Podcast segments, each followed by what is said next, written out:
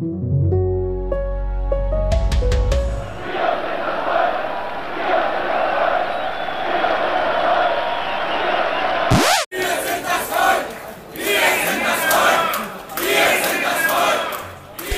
Wir sind das Volk. Der Ursprung bei den Montagsdemos ab 1989, der Ursprung der Wende und der Wiedervereinigung. Aber auch jetzt, das haben Sie nach diesem kleinen Scratch gehört, wird es immer öfter wieder skandiert und zwar von Rechtspopulisten und Antidemokraten. Der eigentliche Ursprung dieses Satzes, auch das noch angefügt, findet sich schon 1835 in einem Stück von Georg Büchner. Da heißt es ein bisschen verkürzt, wir sind das Volk und wir wollen, dass kein Gesetz sei. Ergo ist dieser Wille das Gesetz. 33 Jahre Wiedervereinigung, morgen der Tag der deutschen Einheit am 3. Oktober. Für viele von Ihnen hoffentlich ein langes, erholsames Wochenende. Wir sprechen heute über dieses Thema mit einer jungen Autorin und Journalistin aus dem Osten, um das jetzt mal so klar zu sagen, genauso alt wie die Wiedervereinigung, Valerie Schönian. Nehmen uns Zeit dafür, ich bin sehr gespannt. Herzlich willkommen beim FAZ-Podcast für Deutschland an diesem Montag, den 2. Oktober, mitgearbeitet haben Anna Hartmann und David Brucklacher. Ich bin Andreas Krobock und finde es echt schön, dass Sie dabei sind. Ich kann mich noch sehr gut an das Gespräch mit unserem heutigen Gast vor ziemlich genau drei Jahren erinnern. Damals hatten wir 30 Jahre Tag der deutschen Einheit.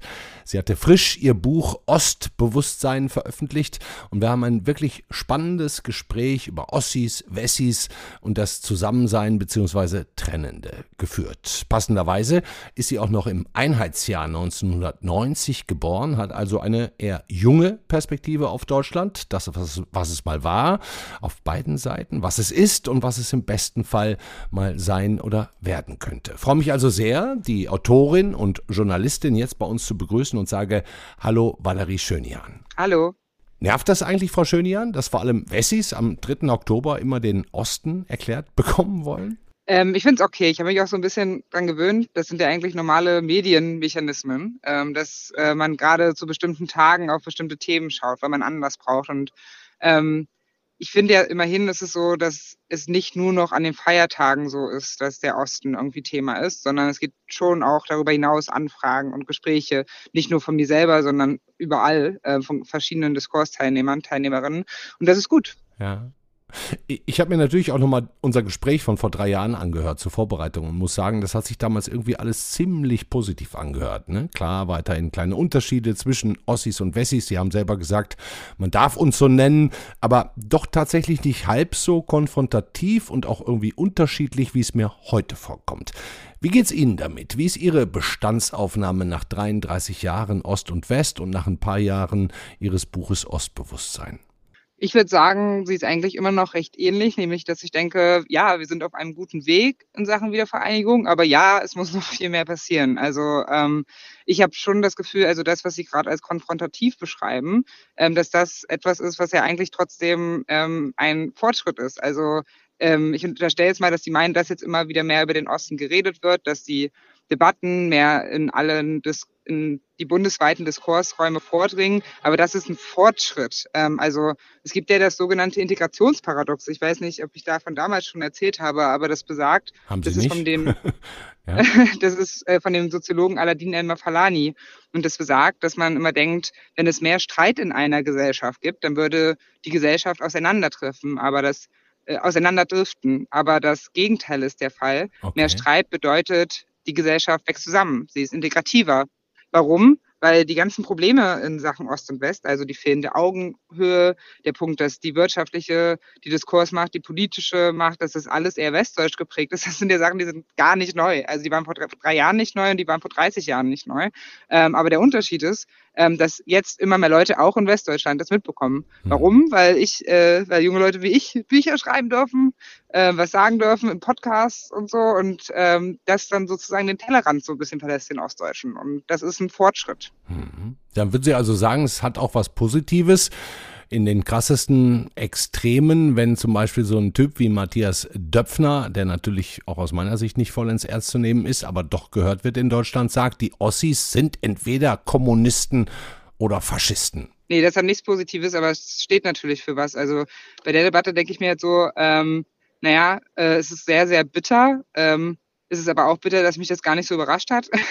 Und äh, was ich mir dann halt eigentlich wünsche, ist, also ich äh, möchte gar nicht über Matthias Döpfner reden. Ich möchte einfach über die Strukturen reden, die so einen äh, Denken befördern. Also weil wie kann es sein, dass so ein mächtiger Mann sowas denkt, sowas verteilt in irgendwelchen SMS-Nachrichten ähm, und ähm, ja, das unwidersprochen bleibt. Also weil er kann, er scheint ja also keine ostdeutsche Person zu kennen, weil ich kenne keine ostdeutsche Person, auf die das so pauschal zutrifft, ähm, ja, polemisch ja. gesagt. Er kennt natürlich ein paar Ostdeutsche, aber ich will damit sagen, ähm, dass äh, ja, dass da natürlich irgendwie ein sehr, sehr, sehr altes Denken sich verfestigt hat, das ja schon im Kalten Krieg begonnen hat. Ja, also weil, also auch die Westdeutschen haben natürlich keine neutrale Sicht auf den Osten, so wie es umgekehrt auch nicht der Fall war.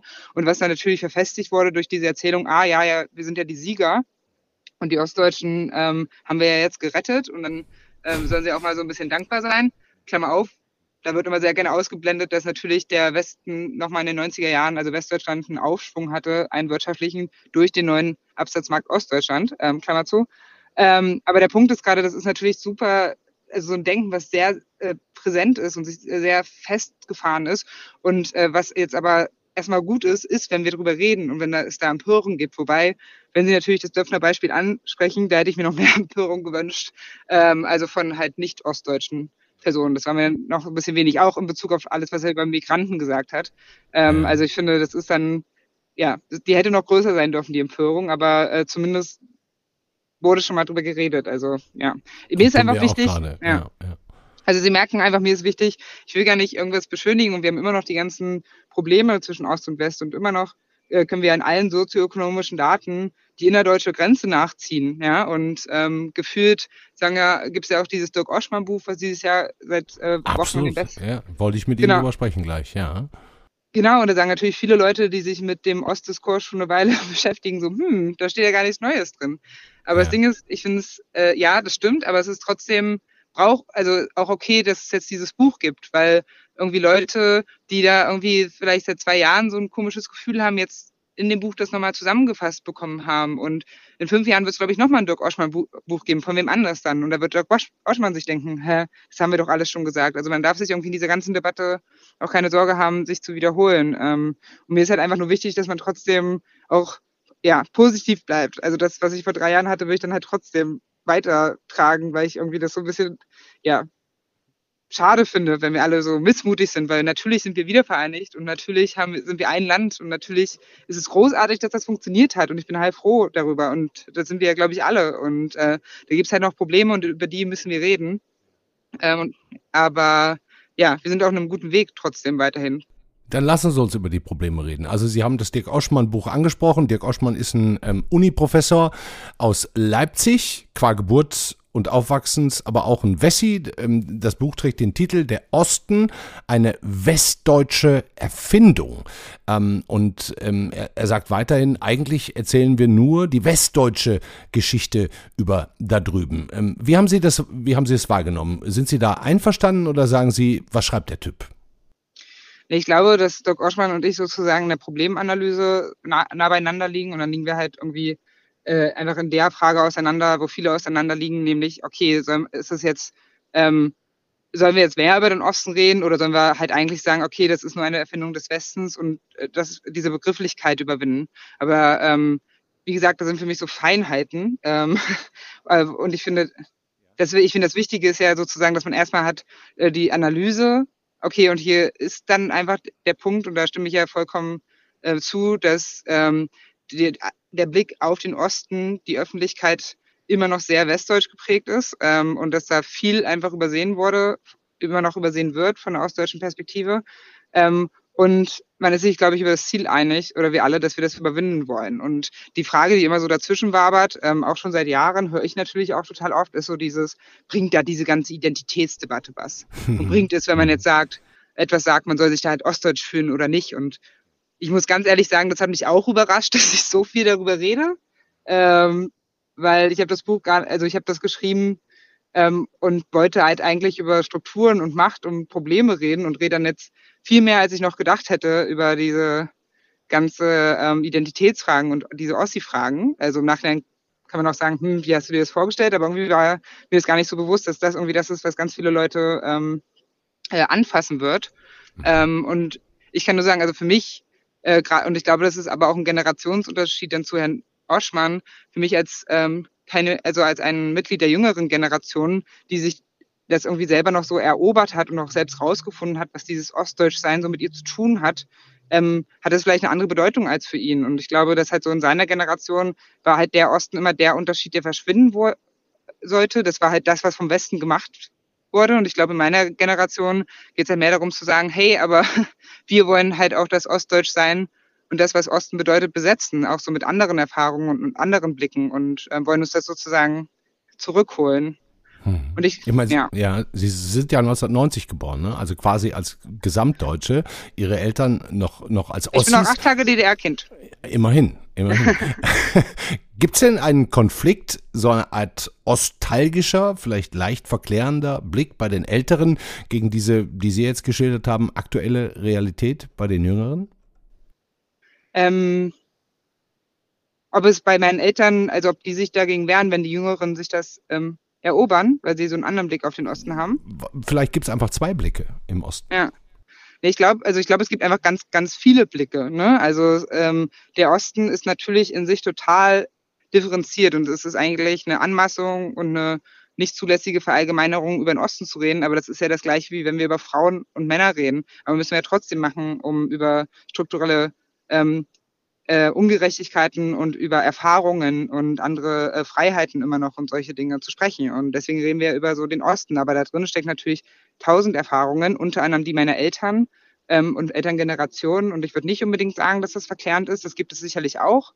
Ähm, aber ich glaube, ganz viel ähm, auch selbst bei denen, die die DDR nicht verklären, also es gibt es bestimmt, aber auch bei denen, die sagen ganz klar, das ist eine Diktatur gewesen und kein Mensch will das zurück ähm, und da gab es auch Rassismus und viele Probleme und alles Mögliche, die trotzdem sagen, naja, aber wir haben halt trotzdem auch gelebt, bevor die Mauer gefallen ist ähm, und da wollen wir auch irgendwie uns erinnern dürfen, ohne dass das halt gleich Ostalgie ist und gleich bedeutet, wir beschönigen irgendwie Und das alles Diktatur. Mist war, was früher war, unser ganzes Leben damit auch Mist war. Ge ne? ja.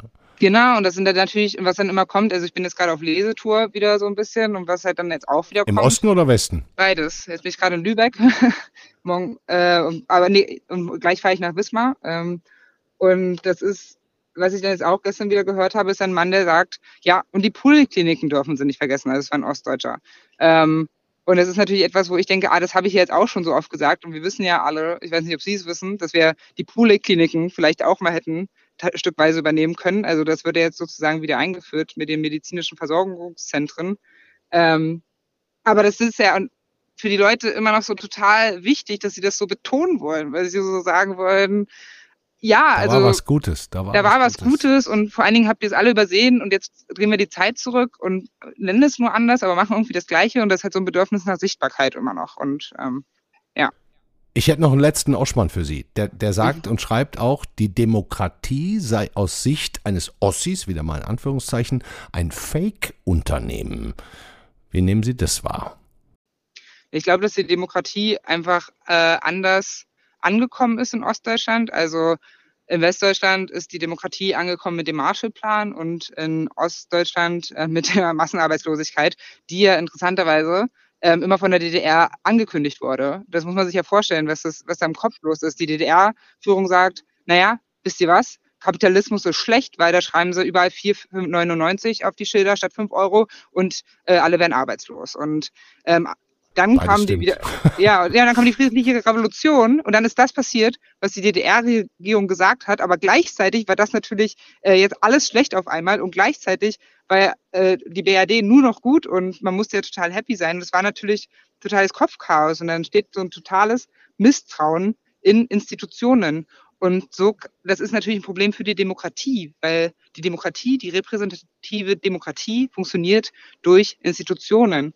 Und ich glaube, da, also das ist vielleicht auch, was Herr Oschmann meint, und da muss noch ganz viel passieren. Und ähm, Steffen Mau hat darüber auch schon ein tolles Buch geschrieben, Lütten Klein, und der meint, ähm, dass eigentlich äh, formal diese Wahl, die dann, die Volkskammerwahl, die da stattgefunden hat, 1990, ähm, eine demokratische Wahl natürlich war, weil sie war frei und geheim und äh, ne, also alle mhm. Kriterien erfüllt, aber dass wenn man so guckt, okay, was der was noch zur demokratischen Wahl eigentlich dazugehört, nämlich, dass die Leute ähm, äh, sich informieren können, Zeit haben, sich zu informieren, dass die ähm, Voraussetzungen für alle gleich sind, die sich irgendwie bewerben wollen, dass so schon schwieriger wird, das sozusagen, weil innerhalb von einem halben Jahr, also die Mauer ist gefallen, und ein halbes Jahr später war diese Wahl und es sind natürlich super viele Leute irgendwie aus ähm, Westdeutschland gekommen und haben die vier zitierten blühenden Landschaften versprochen und die kamen dann halt nicht. Oder die kamen, aber dann war die Straße schön, aber die Leute waren weg. Also, und das ist natürlich, und das ist zu einer Zeit, wo gerade die Demokratie angefangen hat zu blühen, ja. Also, das ist ja auch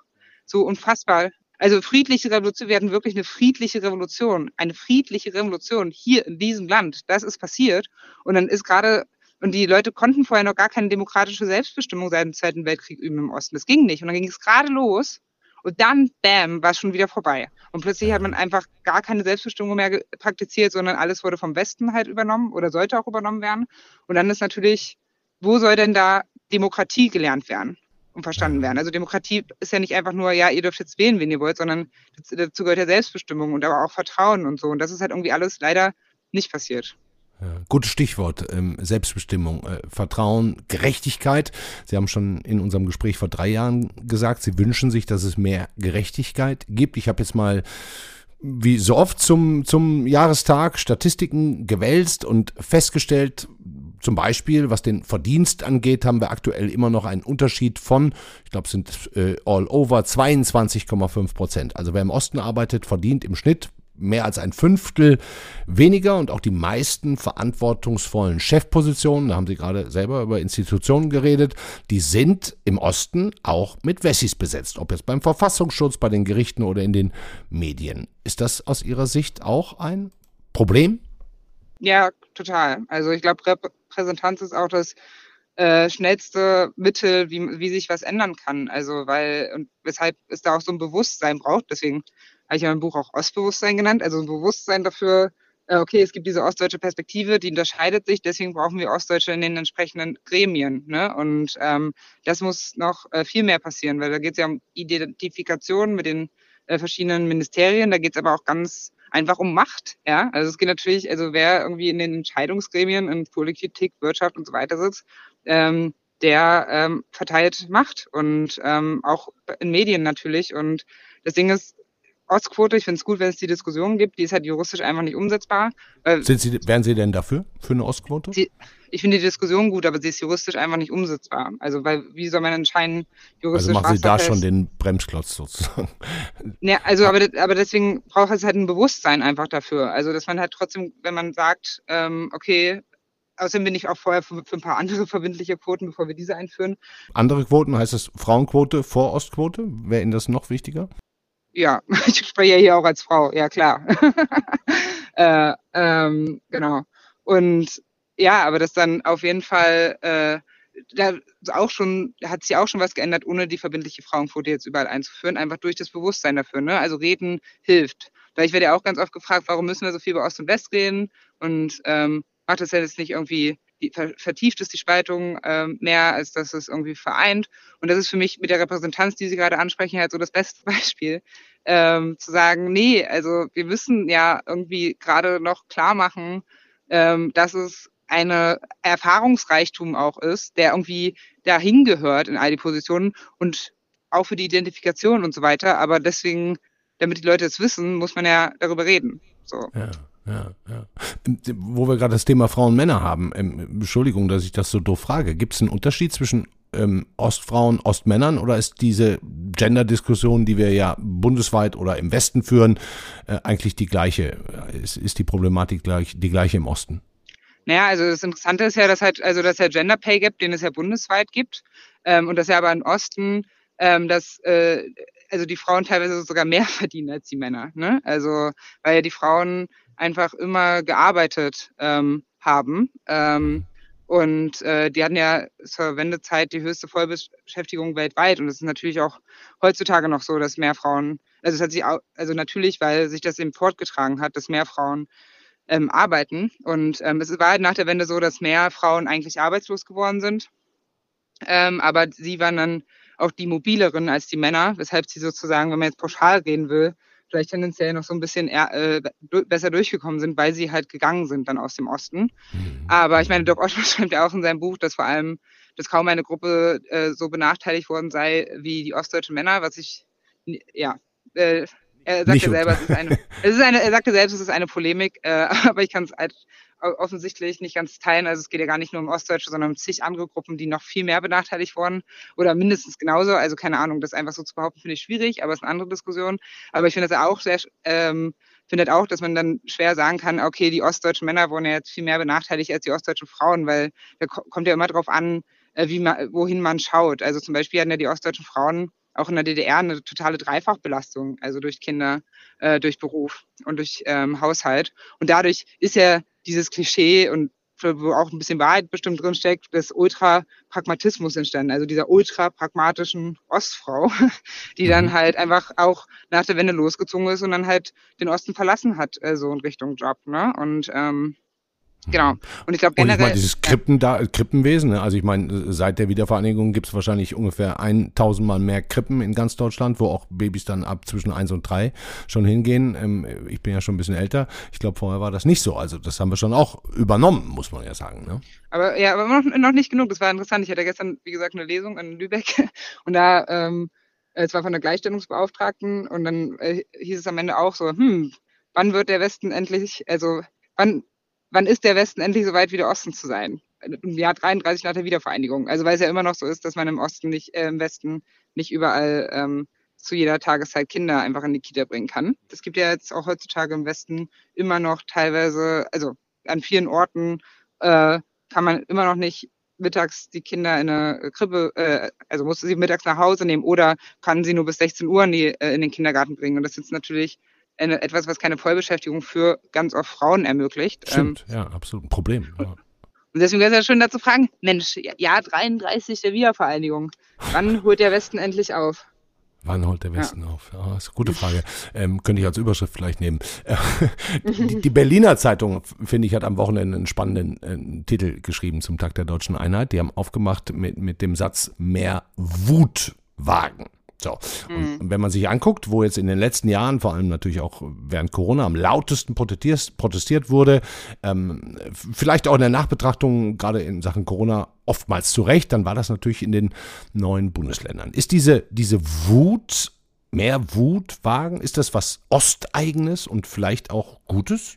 Ähm, also ich finde gerade bei den Corona-Demonstranten oder Demonstrationen muss man ja sagen, dass halt nicht was spezifisch Ostdeutsches war, sondern es war ja wirklich auch ganz viel Baden-Württemberg. Naja. Ah, und äh, okay. da ging es ja auch irgendwie los. Und ähm, da waren ja auch somit die größten äh, Demonstrationen. Und deswegen, ähm, ja, glaube ich auf jeden Fall nicht, dass es was spezifisch Ostdeutsches ist. Ähm, und ich glaube an sich, dass äh, Wut etwas Produktives haben kann, ähm, weil es auf die Straße bringt und ähm, einen dazu bringt, gegen Ungerechtigkeiten zu demonstrieren. Ne?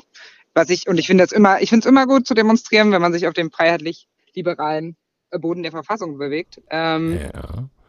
Aber äh, genau, ich finde, ganz viel wurde ja auch trotzdem schon über die Gefühle der Ossis gesprochen. Ne? Also es ist dann irgendwie immer, äh, ich will es auch gar nicht nur schlecht reden, weil die Frage auch wichtig ist, aber es ist immer so, äh, wird jetzt so viel gefragt, was ist im Osten passiert, wie lässt sich das psychologisch erklären? Also, und dann geht es nach irgendwelchen Wahlen, wo die AfD stark ist, wird dann gefragt, okay, was ist mit den Ostdeutschen los? Hingegen wird halt irgendwie in Süddeutschland, wenn da die AfD stark ist, was sie ja jetzt auch schon ist und auch schon bei der letzten Bundestagswahl und der davor auch schon war, obwohl da es keinen Systemumbruch gab, da wird dann trotzdem gefragt, was hat die CSU falsch gemacht? Also das heißt, ich würde schon auch sagen, ja, Wut ist gut, aber ich finde es auch wichtig, nicht nur über Gefühle zu reden, sondern über Strukturen und ähm, über Politik und ähm, sozusagen ähm, nicht alles, nicht alles zu psychologisieren, sondern auch zu politisieren, zu fragen, okay, was haben die Parteien da falsch gemacht? Was haben auch Medien vielleicht falsch gemacht? Also was ist ja, ja. sozusagen der, der Punkt, was man, ja, wo man da reden muss? Ja. Lassen Sie uns doch mal noch mal kurz über nächstes Jahr reden. Ich meine, da kommen immerhin drei Landtagswahlen in Sachsen, Thüringen und Brandenburg, also gleich in drei Ostbundesländern, plus die Europawahl im Juni. Ähm, was glauben Sie, wie das alles ausgeht? Was natürlich passieren wird, ist, dass die AfD ähm, sehr, äh, sehr starkes Ergebnis vermutlich einfahren wird. Also und äh, weil sie jetzt schon sehr stark ist und das macht mir natürlich auch äh, wahnsinnig Sorgen. Ähm, und ich denke natürlich auch super viel drüber nach, was kann man machen und ähm, habe jetzt auch keine perfekte Antwort drauf. Aber eine Sache, über die ich immer wieder nachdenke, ist, also auf der einen Seite ärgere ich mich so ein bisschen, ähm, was da alles verschlafen wurde von der Politik, ähm, dass irgendwie immer noch keine An Antwort gefunden wurde. Und ich mhm. glaube, das liegt auch daran, dass man die AfD-Wahl so auf den Osten abgewälzt hat. Also man hat ja gesagt, okay, das ist halt so ein ostdeutsches Phänomen und jetzt setzen wir uns damit nicht mehr auseinander. Und ähm, ja, das bleibt halt aber nicht im Osten. Das, haben, das sehen wir auch an den Umfragen, äh, dass die AfD auch bundesweit immer stärker wird. Und ähm, das ärgert mich einfach, also wie es sein kann, dass irgendwie dann die Parteispitzen irgendwie rumlawinern und keine Antwort darauf haben, wie jetzt auf kommunaler Ebene damit umgegangen werden soll oder ein Wording haben. Also ich habe keine perfekte Antwort dafür, aber ich finde, Sie sollten eine haben. Und Sie hatten irgendwie sieben Jahre Zeit dafür. Und das ähm, der äh, Rechtsradikalismus immer stärker wird, das sehen wir halt nicht nur in Deutschland, das ist eine europäische Bewegung seit Absolut. Jahren. Absolut. Seit Jahren. Und es wurde einfach, ja, wir hatten noch so eine Blaupause in Deutschland, hatte ich das Gefühl, also oder nicht überall, aber wo man so teilweise sagen konnte, okay, wie, was, ist, was ist denn zukünftig unsere Antwort, damit umzugehen? Und ich finde, das wurde ein bisschen verschlafen. Wie gesagt, auch wenn man dachte, ja, es ist ja nur so ein ostdeutsches Problem. Und ich hoffe, dass das sich jetzt wirklich langsam ändert. Ich kann es noch nicht einschätzen ob es das wirklich angekommen ist. Ähm, und ja, eine, eine, eine Sache habe ich noch, über die ich nachdenke, aber ich weiß nicht, ob ich schon zu lange. Nein, bitte. Okay. Bitte. Äh, also genau, weil das andere, ähm, worüber ich immer wieder nachdenke, ist, dass im Wording, also in der Art und Weise, wie die Politiker, Politikerinnen miteinander reden und teilweise auch die Medien schreiben, jetzt irgendwie noch nicht angekommen ist, was es heißt, eine ja verfassungsfeindliche zu großen Teilen Partei ähm, damit sitzen zu haben und damit umzugehen. Also und das ja. in Thüringen äh, definitiv als rechtsextremistisch und verfassungsfeindlich eingestuft. Genau. Kann genau. mal kurz zwischenschieben, ja. Genau. Und dann wird es aber ähm, äh, wird dann trotzdem noch so teilweise, ähm, wenn äh, die AfD als Argument benutzt. Also wenn sozusagen die Rechten etwas nicht gut finden, was die Linken sagen, dann sagen die, ah, ihr seid ja so ideologisch wie die, äh, wie die AfD. Und wenn die Linken was nicht gut finden, was die Rechten sagen, dann sagt die, ah ja, ihr macht ja Migrationspolitik wie die AfD, ne? Und so wird es natürlich total aufgeweicht, so für alle Leute. Und, und also und zu sagen, okay, die AfD ist wirklich nochmal was anderes. Also ihr könnt wirklich eine andere Meinung haben. Ihr könnt ähm, ähm, aber die AfD ist einfach eine verfassungsfeindliche Partei, die unsere liberale Demokratie gefährdet. Und ich finde, das wird immer noch zu wenig gemacht. Und also zum Beispiel, als äh, Christian Lindner ähm, gesagt hat bei so einer Veranstaltung in Erfurt, ähm, naja, wenn man irgendwie unzufrieden ist, dann kann man und populistisch wählen will, dann kann man immer noch die Linkspartei wählen. Ähm, wo ich halt ehrlich gesagt dachte, ja, das ist, ja, sowas wünsche ich mir irgendwie mehr. Also, dass sozusagen alle demokratischen Parteien mehr darauf hinweisen, okay, ihr könnt ja eine andere Partei als meine wählen, aber halt nicht die AfD aus dem und dem Grund. Und da wurde Christian Lindner dann total für kritisiert und ihm wurde unterstellt, er würde irgendwie Wahlwerbung machen äh, für die Linke und wurde von Sandra Maischberger dafür auseinandergenommen. Und ähm, ja, ja. ja, da wünsche ich mir halt irgendwie so ein Umdenken. Also das, weil ich fand das gut, dass er das gesagt hat. Wir hatten hier vor zwei Wochen in der Sendung auch äh, Gregor Gysi zu Gast, mit dem wir genau darüber auch gesprochen haben und, und die Problematik, die die Linke jetzt durch ihren Führungsverlust, wenn ich das mal so nennen darf, hat. Und ähm, wir können es mal einmal ganz kurz anhören zusammen. Ich, ich hoffe, Sie hören den Ton und ich spiele das mal eben ein. Er hat nämlich äh, unter anderem das hier über die Linke gesagt. Na, bewusstlos ist sie nicht, aber sie ist in einer existenziellen Krise dass meine Partei überhaupt wieder lernt, die Gemeinsamkeiten zu betonen und nicht die Unterschiede, wie das gegenwärtig der Fall ist. Wir dürfen den Osten nicht weiter vernachlässigen, ganz im Gegenteil. Mhm. Also diese existenzielle Krise, in der sich die Linke befindet, ist doch dann sicherlich auch eine Art offenes Tor für die Rechten, wenn da sozusagen auf der anderen Seite nichts mehr ist, ne? was quasi auch nach Protest zumindest aussieht. Ähm, ja, genau. Also ich glaube, äh, also ja, es braucht auch eine linke starke Partei, die irgendwie für den Osten da ist. Und ähm, bei der Linken ist das Problem, wie Herr Gysi irgendwie gesagt hat, dass es einfach da, glaube ich, so viele Überzeugungstäter gibt auf beiden Seiten.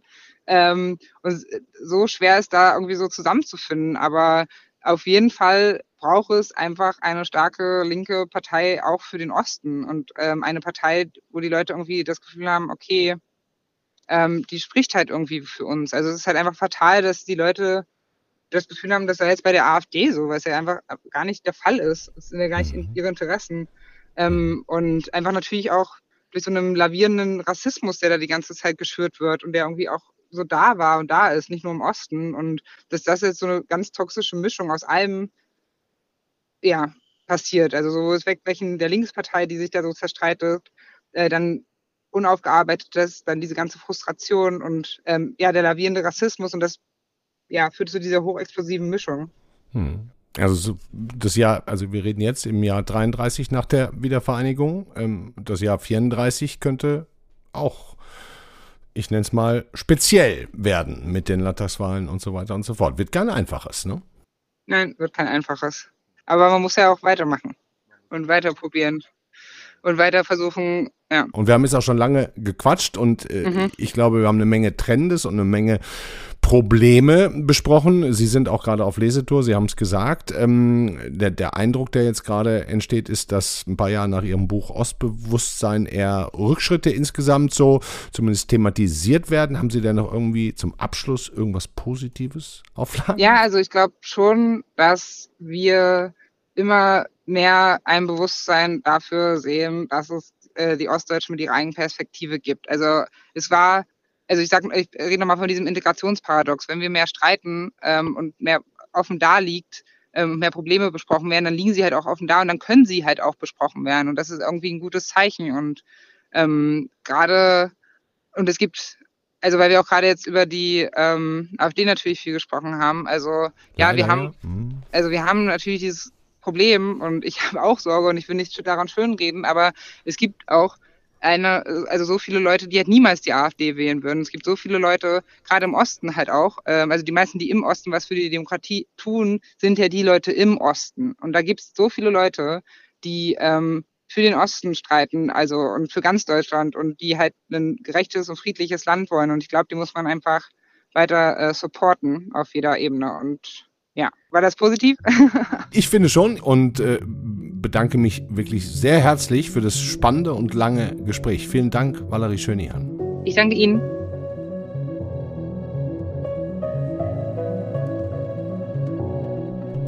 Ja, spannendes Interview und interessante junge Frau Valerie Schönian. Nachzufügen ist noch ihr Buch Ostbewusstsein wirklich empfehlenswert.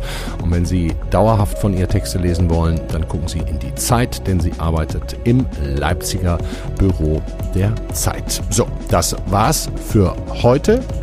Ich habe nichts weiter zu sagen, außer morgen einen schönen Tag der Deutschen Einheit für Sie, hoffentlich mit schönem Wetter. Genießen Sie es und wir hören uns dann wieder. Wir machen auch frei, hören uns dann am Mittwoch wieder. Also bis dahin.